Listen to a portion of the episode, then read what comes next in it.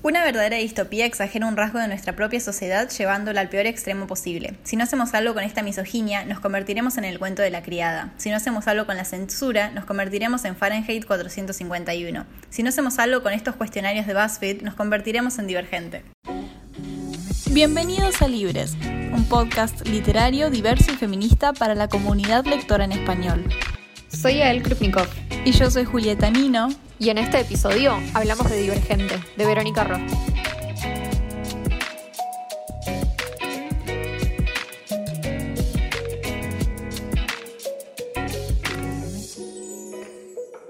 Bienvenidos a un nuevo episodio de Libres. Estamos re desaparecidas primero, nos tenemos que disculpar. Sí, hola, hace mucho tiempo que no los vemos, pero bueno, este va a ser en realidad nuestro último episodio en persona, hasta marzo. Sí, terminamos los finales, cosa que es muy bella y que fue el motivo por el cual no estuvimos apareciendo por acá mucho en este último tiempo. Pero bueno, ahora en el verano vamos a volver a grabar virtual, así que nada, esperen un episodio medio caótico, lleno de risas y cosas raras. No solo por eso, sino porque vamos a hablar de un tema también medio flashero.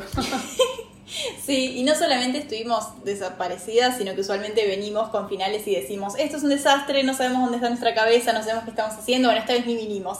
Pero bueno, ya volvimos post finales y sí, tenemos un tema raro por ahí en el título, es como, que ¿qué, están, ¿qué están haciendo chicas? Sí, esto no es una reseña, claro, no es una reseña, pero nos dimos cuenta cuando hicimos nuestro episodio de Bajo la misma estrella hace unos meses, en donde hablamos de un libro, quizá no para reseñarlo, no para recomendarlo, sino para hablar de un fenómeno literario del que fuimos parte y que ahora podemos mirar con otros ojos y como tratar de desglosar qué es lo que estaba pasando ahí, por qué un libro como Divergente en este caso fue tan popular, qué, eh, qué vacío se estaba llenando en el mercado, digamos, cuando, cuando salió y por qué tuvo el éxito que tuvo y qué pasó después con el paisaje de la literatura juvenil a partir de ese libro.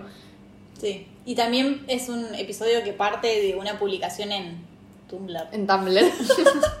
en Tumblr sobre, em, bueno, Divergente, por qué es malo y razones por las que este libro, que en realidad vamos a ver cuáles son todos los problemas que tiene o todas las falencias, por así decirlo, llegó a ser el fenómeno que fue, como hicimos con misma estrella, sí. Sí, básicamente eso. Pero bueno, por las dudas, por si alguien no conoce Divergente, cosa que me parece muy rara porque si en 2014 no estabas enamorada de Divergente, no sé qué estabas haciendo con tu vida, pero ¿nos contás la sinopsis? Sí. En el Chicago distópico de Beatriz Pryor, la sociedad está dividida en cinco facciones, cada una de ellas dedicada a cultivar una virtud concreta. Verdad, los sinceros, abnegación, los altruistas, osadía, los valientes, cordialidad, los pacíficos y erudición, los inteligentes. En una ceremonia anual, todos los chicos de 16 años deben decidir a qué facción dedicarán el resto de sus vidas. Beatriz tiene que elegir entre quedarse con su familia o ser quien realmente es. No puede tener ambas cosas. Así que toma una decisión que sorprenderá a todo el mundo, incluida ella. Durante el competitivo proceso de iniciación posterior, Beatriz decide pasar a llamarse Tris e intenta averiguar quiénes son sus verdaderos amigos y dónde encaja en su vida enamorarse de un chico que unas veces resulta fascinante y otras la exaspera. Sin embargo, Tris también tiene un secreto, algo que no ha contado a nadie para no poner su vida en peligro. Cuando descubre un conflicto que amenaza con desbaratar la supuestamente perfecta sociedad en la que vive, también averigua que su secreto podría ser la clave para salvar a los que ama, o para acabar muerta. Hmm. Tiene todos los condimentos este libro. Una sociedad distópica muy vagamente descrita, un chico oscuro con el que te enamorás, pero no sabes realmente quién es, pero tiene un pasado fascinante, eh, un, todo, tiene, tiene de todo. Tiene todo. ¿Vos cuándo leíste Divergente? No sé, cuando salió supongo. ¿De qué año estamos hablando? ¿2014? 13, 14. ahí, ahí, ni bien salió. Y, creo, muy pegado a las películas, la verdad. Ahí me, las tragué una detrás de otra. Creo que el tercero no había salido y lo tuve que leer por Wattpad. Viste que muchos libros, de, muchos libros la gente tomaba el trabajo de ponerlos en Wattpad. Lo leí así y me había spoileado el final. Pero sí, en, en vivo. ¿Vos? ¿Qué Tremendo. Sí, yo también me acuerdo que eran libros bastante más largos que el estándar para la literatura juvenil, pero me los tragué. No los tenía yo, me los prestaba una amiga que era todavía más fanática que yo, que estaba como, nada, muy, muy, muy involucrada emocionalmente con esta serie. Y, sí, había sido como muy tremendo. Era, bueno, un poco como, como fue con las casas de, Hogwarts, ¿no? La gente decía, ay, sí, yo soy de ilusión, yo soy de, osadía, ¿no? Como que tenía todo esto. Que es un poco una de las cosas de las que habla este posteo que medio nos despertó el, deseo de hablar sobre este libro. Es un mundo distópico o sea, la, premisa es como muy medio absurda, bastante simple. O sea, la cosa es como, bueno, hay cinco facciones, todo el mundo tiene solamente una personalidad. tipo, tu personalidad es una cosa. Y si tenés más de una persona, más de una cosa que define tu personalidad, tipo si sos inteligente y a la vez bueno, o no sé, o valiente y a la vez honesto, ay no, sos divergente, sos una amenaza para la sociedad, como, no sé, es medio muy así. Hmm. Y claramente está muy bien diseñado para que la gente, o sea, el, target de, audiencia, que eran preadolescentes o adolescentes, que se identifiquen, o sea, muy fuertemente con estos grupos y que, digan, ay, no, sí, yo soy de yo soy de abnegación, yo soy de osadía y como que sea todo como un, hmm. tema. Es que llegó en el momento indicado, formó parte de, bueno, los Juegos del Hambre. No podías decir a qué distrito pertenecías, no podías decir nada de los Juegos del Hambre, solo podías ser fan y llamarte tributo. Y también lo mismo con lo que estaba pasando en el mismo momento de Maze Runner, también, todos fanáticos, libro del momento, pero no podías clasificarte en nada. Entonces Divergente cumplía esto de, bueno, me puedo meter en el mundo, puedo ser parte de esto, me puedo plasmar sobre el libro. Estaba Percy Jackson, que podías decir que Dios era tu, padre, y estaba Divergente, que podías decir esto. Pero claro, sí, era, era re, como que en definitiva era una visión muy reduccionista, ¿no? De, de todo. Y, bueno, y la tenés a Tris, que es una de estas personas que su gran crimen es que no es solo una cosa, que, ella es abnegada y también es valiente. Entonces. Y ella eh, sola, ¿no? no vaya a ser que a más de una persona le pase eso. Y eso la vuelve especial y, lo tiene que ocultar y es como todo medio, mm. de todo medio furtivo. Y claro, ella decide irse a osadía antes que estar en la abnegación. Cosa que también es medio. O sea, es como que está. Eh, todo preparado para que esa elección sea muy obvia, porque tenés mm. esa obligación en donde todos se visten todo el tiempo con una bolsa de basura grises y no hacen nada por sí mismos y no pueden, no se les permite ni escuchar música, ni mirarse al espejo, ni nada. Y tenés osadía en donde todo el día hacen tipo juegos y tienen eh, adentro de su guarida como todo un centro comercial enorme y tienen como, no sé, está hecho como para que vos claramente quieras ser de osadía y, que el resto de las facciones te parezcan medio una mierda, o sea... Sí, sí, estaba diseñada para que todos querramos ser de eso. Yo me acuerdo que hacía el quiz y si no me daba osadía lo volví a hacer una y otra vez hasta poder decir yo soy de esa, porque claro, estaba diseñado para que sea la divertida, para que, bueno, todos los demás atributos de tu personalidad eran una cosa y ibas a esa facción pero osadía era como, era todo, era una joda bárbara, fiesta todo el tiempo, diversión, era lo que quería cualquier adolescente, así como podía ser Tris y ser diferente a los demás porque solo ella era, wow, más de una personalidad. Y... Eh, estar en osadía y pasarla bien. Era una mezcla perfecta para cualquier adolescente. Sí, total. Y tenía también todos los arquetipos, bueno, esto, los amigos de Tris en osadía, que eran como un grupo de gente recopada que estaban sí, todo el tiempo. El novio de Tris, que era como este chabón, que encima en la película era un actor que todos lo amaban. El actor. Yo me acuerdo de ir al cine y cada vez que el tipo aparecía en la pantalla, la gente gritaba así como. ¡Ah! tipo, y eso todo el tiempo. Y el chabón era el coprotagonista de la película, o sea, pasaba todas las escenas Sí, sí, a mí me encantaba y creo que cuando hicimos el episodio de nuevas masculinidades o cada vez que hacemos sobre, cada vez que hemos hablado sobre personajes masculinos que no nos gustan, siempre pienso en él, en ese chabón que tiene su pasado oscuro y que es como muy misterioso y te frustra pero te gusta. Él es que el se llama cuatro porque tiene cuatro miedos. Es muy extraño. Todo era el arquetipo del personaje masculino que odiaba. Bueno, en ese momento no lo odiaba, obvio. No, en ese momento estaban todas enamoradas, claramente, pero era, claro, era como todo muy. Todo llevado al extremo de. o sea, si te piden que describas una parodia de un libro distópico, eh, eso.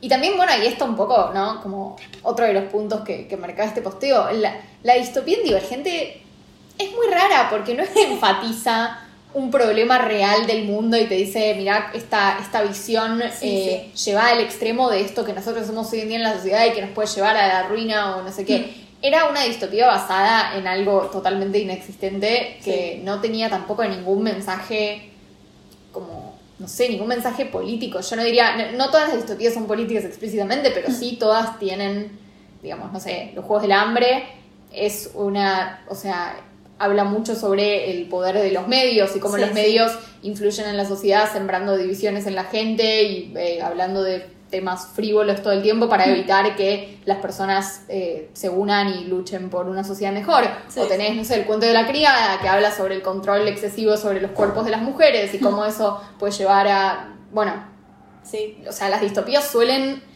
como marcar alguna situación que está sucediendo hoy en día en nuestro mundo y suelen tener algo para decir al respecto que es como una especie de mensaje de, de advertencia sobre lo que Sí, estamos sí. haciendo. Y Divergente no era tanto eso, sino como, ay, gente mala con tecnología Sí, y tipo tecnología que encima no se entiende y que nunca es explicada y que tipo el gran mal es como tener eh, facciones Sí, por, por sí. personalidad, no, no sé, es medio, era todo medio raro y, y realmente el punto no era tanto quizás como de dar un mensaje sobre el, el clima político y social de nuestra época, sino como, no sé, jugar con, con, con esas, con esos clichés. Sí, sí, el posteo decía algo como que era una distopía no revolucionaria, sin ningún mensaje, que la autora misma ni siquiera era como, bueno, quiero comunicar esta idea a través de la distopía, que es lo que usualmente se hace como con los libros que vos mencionaste, sino que no tenía nada que contarnos. Pero aún así, al menos a mí me pasaba que yo me sentía empoderada. Era como, wow, divergente. Porque, bueno, con los Juegos del Hambre es esto que no sé en qué episodio habremos hablado de sentir que estás leyendo algo importante. Como, bueno, no es solo literatura juvenil, mirá los Juegos del Hambre, es, es una distopía juvenil, pero mirá lo que es, estoy leyendo algo importante, algo serio, algo sobre el mundo real, más allá de la ficción. Y Divergente, por más de que no tiene ningún mensaje, esto que estamos pensando ahora, yo en ese momento no, no me paré a pensar, no me está diciendo nada de este libro, sino que era como, bueno, es una adolescente que es distinta a Claro, todos. no había diferencia, lo teníamos en el mismo, Claro. al mismo nivel que los Juegos del Hambre y que otros libros que quizás sí tenían mensajes políticos mucho más Sí. interesantes. Cosa que tampoco, o sea, no está mal si el libro no quiere tener un mensaje Claro, político, claro. pero sí hay algo extraño en el hecho de que usa muchos de los clichés así de, de lo que suele ser una distopía. Mm. Y lo que termina haciendo es un poco como casi parodiar Sí, eso, ¿no? Y sí, como reducirlo a algo tan absurdo y, y tan sin sentido que, que resulta como muy mucho más eh, chato que, que otras distopías. Pero a Sí, la vez sí. es muy interesante porque y otra cosa que, que leímos y que a mí por lo menos me llamó mucha atención es cómo eso quizás es el, el efecto de el capitalismo y de como Mm. la, la popularidad esta masiva de estos libros sobre eh, el acto creativo de escribir una distopía, porque Mm. este libro quizá era mucho más fácil de publicitar y de armar una película que fuera un éxito en Hollywood Sí, que. Los Juegos del Hambre, porque el mensaje subversivo de los Juegos del Hambre o de otras distopías, de hecho, ponerle en los Juegos del Hambre, las películas tienen un mensaje completamente contrario a los libros, porque Sí. toda la cuestión subversiva de, che, los medios y el poder de la frivolidad para inutilizar a la gente contra, bueno, todo Sí, esto, sí. lo ignoran totalmente porque esas son las técnicas de marketing que usan ellos. Claro. Entonces, el hecho de que Divergente haya inaugurado una era de libros que toman todo eso que a los adolescentes nos fascinaba de las distopías y que nos hacía enamorarnos de libros como Los Juegos del Hambre, que lo toman y lo usan en vez de para hablar de cuestiones políticas Mm. importantes, para vender y para como cooptar esa misma audiencia y Claro. darles algo que no sea nada subversivo y que no te plantee ninguna pregunta sobre Sí. tu mundo y sobre las cosas que vos haces en tu vida. O sea, tiene, Sí, sí. tiene una connotación interesante, como por lo menos para, para pensar. Sí, sí, son libros que, que en ese momento eran todo, eran, no solo eran el fenómeno del que eras parte, porque bueno, era cultura general del momento, sino que eran lo que estaba pasando, lo que tenías que leer. Y no te parabas mucho a pensar, bueno, no me está diciendo nada, no es que en 20 años voy a decir, wow, este libro significó esto para mí porque tenía este mensaje o porque realmente me dijo algo. Era una manipulación total de, bueno, como dice el posteo que, que inspiró este episodio, agarremos los elementos más básicos de la distopía, hagamos un collage y regurgitémoselo a la gente y les va a gustar porque, bueno, es estrategia de marketing, así funciona. Y lo más curioso es que todos dijimos, sí, buenísimo. Y, y ahí quedó y nadie, hasta, o sea, por ahí mucha gente lo hizo, pero no llegó al grueso de la población decir, che, ¿qué, qué estamos haciendo? ¿Qué es esto? Es que quizá tiene que ver con eso que vos decís, como que cuando nosotros nos enamoramos de los Juegos del Hambre o de las distopías, digamos, más interesantes cuando teníamos esa edad, no es que sabíamos identificar ahí que había un mensaje político, no es que eso era lo que nos importaba del libro, sino que entrabas por estos clichés. y quizá te terminabas quedando por las ideas estas copadas que tenían estos libros para difundir o las preguntas que hacían. Pero esa manera de atraer a la gente usando este tipo de historias y este tipo de, no sé, en el caso de las películas, toda la estética, esta, o sea, la tecnología y, toda la cuestión así más como fantástica que, tiene que ver con las distopías. Hmm. Eh, eso servía mucho como herramienta de marketing y servía para hacer lo que se llama stealth politics, o sea, para poder terminar hablando de el rol negativo de los medios de comunicación en eh, los gobiernos autoritarios. Hmm pero hablarlo a través de uh, los Juegos del Hambre y Katniss y Pita y no sé qué. Sí, sí. Y eh, hubo algún momento, quizá que empezó con, con Divergente, en donde hubo otras fuerzas que se dieron cuenta de que esto servía y empezaron a usar esas mismas técnicas de marketing para defender el status quo en vez de para cuestionarlo y armar estos mismos clichés y captar a la gente con los mismos clichés, pero no a favor de algo más interesante, sino simplemente por, por, el solo hecho de hacerlo. Y, terminamos con un montón de, o sea, con, con, el tren de este de las distopías inundando toda la, literatura juvenil y que en todas las librerías estaba lleno de todo, distopías de todo tipo hasta el día de hoy, pero que ya no tienen quizás esa connotación como revolucionaria o, o, por lo menos cuestionadora que tenían quizá cuando arrancó el género. Sí, yo creo que desde Divergente la distopía como que se cayó un poco en cuanto a lo que era, no en el sentido de, de, cualidad, sino de que en números. Antes, yo me acuerdo que daba charlas en una feria del libro con un chico que leía distopías, los juegos del hambre, qué sé yo, y yo leía otras cosas. Y bueno, fueron pasando los años y yo seguí leyendo y él no.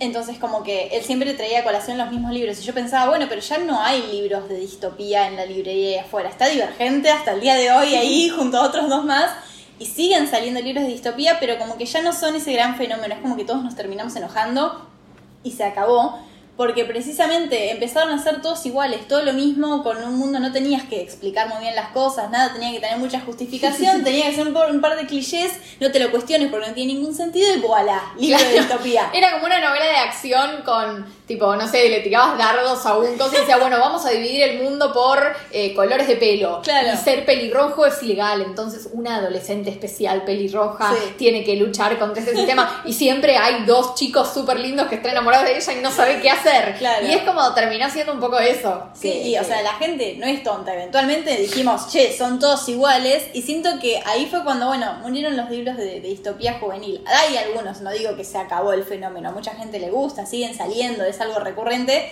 pero ya no es como un género fuerte dentro de la literatura juvenil. Claro, es como antes era algo que, sí, que era casi todo, o sea, todo estaba como todo pasaba por, por esa lente casi. Claro. Y hoy en día ya no, es cierto. Era sinónimo de literatura juvenil y ahora no. Sí, es verdad. Y, sí, yo creo que eso pasa un poco porque, porque nos hartamos y no sé cómo, porque ya dejó de, dejó de tener el propósito que, tenía. Incluso para estas empresas a las que, solo lo hacían, o sea, digamos, estas nuevas distopías que, cuyo único propósito era ganar plata. O sea, les dejó de pasar porque era como algo totalmente vacío que, no tenía ningún tipo de mensaje. Y es una pena porque el género distópico es o sea, incluso fuera de la literatura juvenil, a mí me parece fascinante. O sea, las distopías que mencionamos recién, el cuento de la criada, el juego del hambre, las distopías incluso más clásicas, 1984, Un mundo feliz. O sea, hay un mundo súper interesante de libros que exploran versiones como quizá un poco exageradas de nuestra sociedad en donde hay ciertos hábitos negativos que se multiplican y se vuelven más comunes O, más, eh, más grandes y eso genera consecuencias negativas y que sirven un montón para cuestionarnos nuestra realidad y para entender por qué ciertos problemas políticos que tenemos son realmente problemas graves y, me parece como muy... O sea, me da, mucha pena, sobre todo en un momento en donde quizás nos podríamos beneficiar tanto de mm. tener ese tipo de análisis en la literatura juvenil, que, que, hoy ya no sea una herramienta válida porque está tan quemada, tan quemada que la gente ya no, no quiere ni siquiera acercarse. Sí, sí. Y tampoco es que todos los libros de, distopía tienen que tener un mensaje o tienen que dar un mensaje político, como venimos diciendo. Por ejemplo, eh, hay, un, hay una tetralogía, creo, de ciencia ficción y, bueno, distopía, que es como, bueno, es al mismo tiempo un retelling de distintos cuentos de los hermanos Grimm, que se llama Las Crónicas Lunares de Marisa Meyer, y el primer libro es, no sé, ¿qué pasaría si Cenicienta fuera cyborg? Y está todo ambientado así como distópico, futuro, tiene más elementos de ficción y no tiene ningún mensaje político. Son libros distópicos divertidos. Y eso claro, pero tiene una trama. Claro, o sea, no tiene un mensaje político, pero tiene una trama súper elaborada. Me imagino que tiene mucho sentido. porque el tema de Divergente no es quizás tanto que no tiene un mensaje político. O sea, nada, si la autora no quería decir nada político, tampoco es que está obligada y no es que para escribir una distopía. En realidad entiendo que para que califique como distopía debería tener un mensaje político, pero es re posible escribir ciencia ficción que no tenga un mensaje explícito y que igual sea buena. El problema es cuando se convierte en esta iteración eterna de, o la misma trama una y otra vez, mm. que como vos decís, no, no tiene explicación alguna, es simplemente como la excusa para tener tramas de acción y de romance medio polémicas y, que no, o sea, eso, no, no tener que explicar nada y no tener que decir nada con sustancia. Porque, o sea, poder, puedes hacerlo, pero después pasa esto. claro, lo podía hacer bien, solo que el problema pasa por otro lado, no pasa por todo lo que Divergente hizo mal, sino que el hecho de que lo hicieron mal a propósito, de que era todo comercialización y que todos lo seguimos ciegamente hasta que, bueno, eventualmente dijimos, no, Sí, quizá Divergente es un, o sea, es como un símbolo más que nada, porque no fue el único que lo hizo así, ni fue el único de su época. Sí fue como el que todos nos enamoramos y nos enganchamos. Y yo creo que hoy en día quedó como, bueno, el símbolo del principio del fin de las distopías y del momento en que la distopía pasó de ser algo revolucionario y algo que cuestionaba el status quo a ser una herramienta más del capitalismo para venderte eh, tramas de acción y de romance y que, bueno, terminó convirtiéndose en algo que ya la gente no podía tolerar más. Me encantó, me encantó. No sé. Sí tiene algo muy, muy interesante Divergente. Sí. Que yo creo que fue el primer libro que leí así de estas sagas de literatura juvenil mm. que tuvo la audacia y la valentía de matar a su protagonista. Sí. Sí, sí. Spoiler alert, bueno chicos, salió en 2013, no jodan, pero eh, Tris muere y el libro termina y vos no lo puedes creer porque te quedas como, no, o sea, es como una distopía que, que a, grandes rasgos termina bien en el sentido de que el, gobierno este malvado que tenían es derrotado. Sí. Pero a su vez, eh, o sea, te matan a, su, elegida, su, su, mm. chica especial, que era la única que tenía el poder de salvarlos a todos, termina muerta. Y eso fue muy extraño mm. cuando sucedió. Eso es precisamente lo que yo me spoileé y estaba en Facebook y lo vi y todo el mundo haciendo como chistes de que, wow, mataron al protagonista. Y yo dije, no, eso, eso no puede ser. No, no, no me entraba en la cabeza que eso pudiera pasar porque como decís vos, no era usual. Entonces fui y lo leí por Wattpad, efectivamente pasó. Pero, pero sí, fue un precursor en ese aspecto y desde ahí empezaron a matar a todos los protagonistas. Era como la norma que tu protagonista no sobreviva, entonces ya era como la certeza de que no iba a vivir en vez de que probablemente lo hiciera. Eso sí, lo Pero fue la única, fue la única certeza que logró subvertir Divergente. O sea, Divergente era un libro que entraba en todos los clichés, menos en el cliché del final feliz para la protagonista. En todos, entraba en todos y eso fue lo único que lo dio vuelta totalmente. Mm. Eh, eso es muy, muy extraño. Igual creo que no conozco a nadie que no se haya spoileado ese final, porque siento que estaba por todos lados en internet. Y que además yo, o sea, lo leí más o menos cerca de cuando había salido. Hmm. Pero viste que los libros tardaban, aparte yo lo leí en castellano, no leí en inglés en ese época todavía. Entonces, como que ya para el momento en donde vos llegabas a tener el libro en tus manos y poder leerlo, ya había gente en las páginas de fandoms, tipo de Facebook y de hmm. Instagram, hablando del libro y yo me ponele esta amiga que me había prestado a mí los libros que estaba muy, muy, muy tipo fan de Divergente. Se había puesto re mal cuando se spoileó eso, porque se enteró en internet y fue mm. horrible, tipo como que para ella fue, o sea, lloró al respecto, ¿entendés? Y me parece muy tremendo porque claro, es como, o sea, más allá de que el libro no tenía literalmente nada para decir, había un nivel de involucramiento y, o sea, emocional con los personajes, o sea, la mm. gente estaba muy enganchada y como que sentía cosas re fuertes sobre el libro. Y es muy raro pensar, o sea, ¿por qué habrá pasado eso si realmente el libro no tenía mucho. O sea, Tris era un personaje que era totalmente. Promedio. Unidimensional. O sea, lo, peor de todo es que su, su, gran característica era que era una persona con más de un. Eh, con más de una característica personal. Y era una persona, o sea, si vos la lees realmente es una persona como súper vacía, como que no está hecha para que vos te puedas proyectar, Claro. como, o sea, como cualquier protagonista en algún punto, pero como muy llevada al extremo como todo, o sea, está hecha Sí, como sí. para que vos puedas sentir que vos sos ella, pero a la vez ella no tiene personalidad, o sea, es al revés, como que no es que tiene Sí. muchos. Pero lo mismo con todos los otros personajes, tipo 4 solo era lindo e intrigante y después era como, wow, descubrimos su secreto oscuro, pero eso era todo, como, claro, eran personajes muy, muy simples, pero al mismo tiempo no es que estabas enamorado del mundo, de la historia, porque nada tenía sentido, No, estabas enamorada de los personajes y eso era lo que te enganchaba Divergente, pero si analizás los personajes no tiene ningún sentido. No, es muy extraño. Esto es muy extraño y, y eso, y me sorprende mucho que haya tenido como el, el impacto que, tuvo. sí, sí. Pero sí me parece que eso, que es un símbolo un poco de lo que le pasó a las distopías en, en la literatura juvenil. ¿Sentís que puede que pueden volver? Yo siento que, porque esto lo estaba pensando recién cuando decíamos, ¿no? Que, que la distopía se convirtió en algo, o sea, que vos lo dijiste, que, que Sí. casi no hay ya hoy en las librerías. Y yo decía, tipo, estamos en un momento de la historia en donde re podría haber buenas. O sea, eh, está el cambio climático. sí. For fuck's sake. Tipo, podría haber de todo. Y creo que hasta nos haría bien que exista, o sea, que los jóvenes se puedan acercar a estas temáticas a Sí. partir de la literatura y como empezar a cuestionar ciertas cosas o a entender ciertos fenómenos políticos. Y no sé, me parece que quizás, o sea, ojalá en algunos años podamos como salir de este loop eterno de, Sí. de las tramas estas súper recicladas y, no sé, empezar a volver a usar el género con el potencial que tienen. Sí, yo creo que puede volver a ver un Los Juegos del Hambre, tipo algo eh, similar. Creo que puede volver a pasar un fenómeno de ese estilo, solo que, no sé, o sea, hay un autor que se llama Neil Shusterman que escribe muchos libros copados de distopía juvenil, tipo Mm. partiendo de, no sé, ¿qué pasa cuando se nos acabe el agua? Relacionado al cambio climático, climático. ¿Qué pasa cuando esto, como cosas muy cercanas a nuestro día a día, y están traducidos al español gran parte de esos libros, y es como, bueno, alguien los conoce, están buenísimos, a mí me encantan, pero no son muy conocidos, son libros que podrían tener mucho potencial, y están ahí, es como que la distopía sigue existiendo, pero no volvió a ser como simbólica de la literatura juvenil. Y creo que sí, que se trata puede como de, como amplificar estos libros que están buenos en Claro. vez de seguir dándole plata a franquicias como divergentes. Claro. O sea, en el sentido de, bueno, si, si encontramos distopías que realmente tienen algo para decirnos, Mm. eh, como quizá volver a ponerlas en el centro de la discusión. Sí, pero yo creo que puede, puede volver.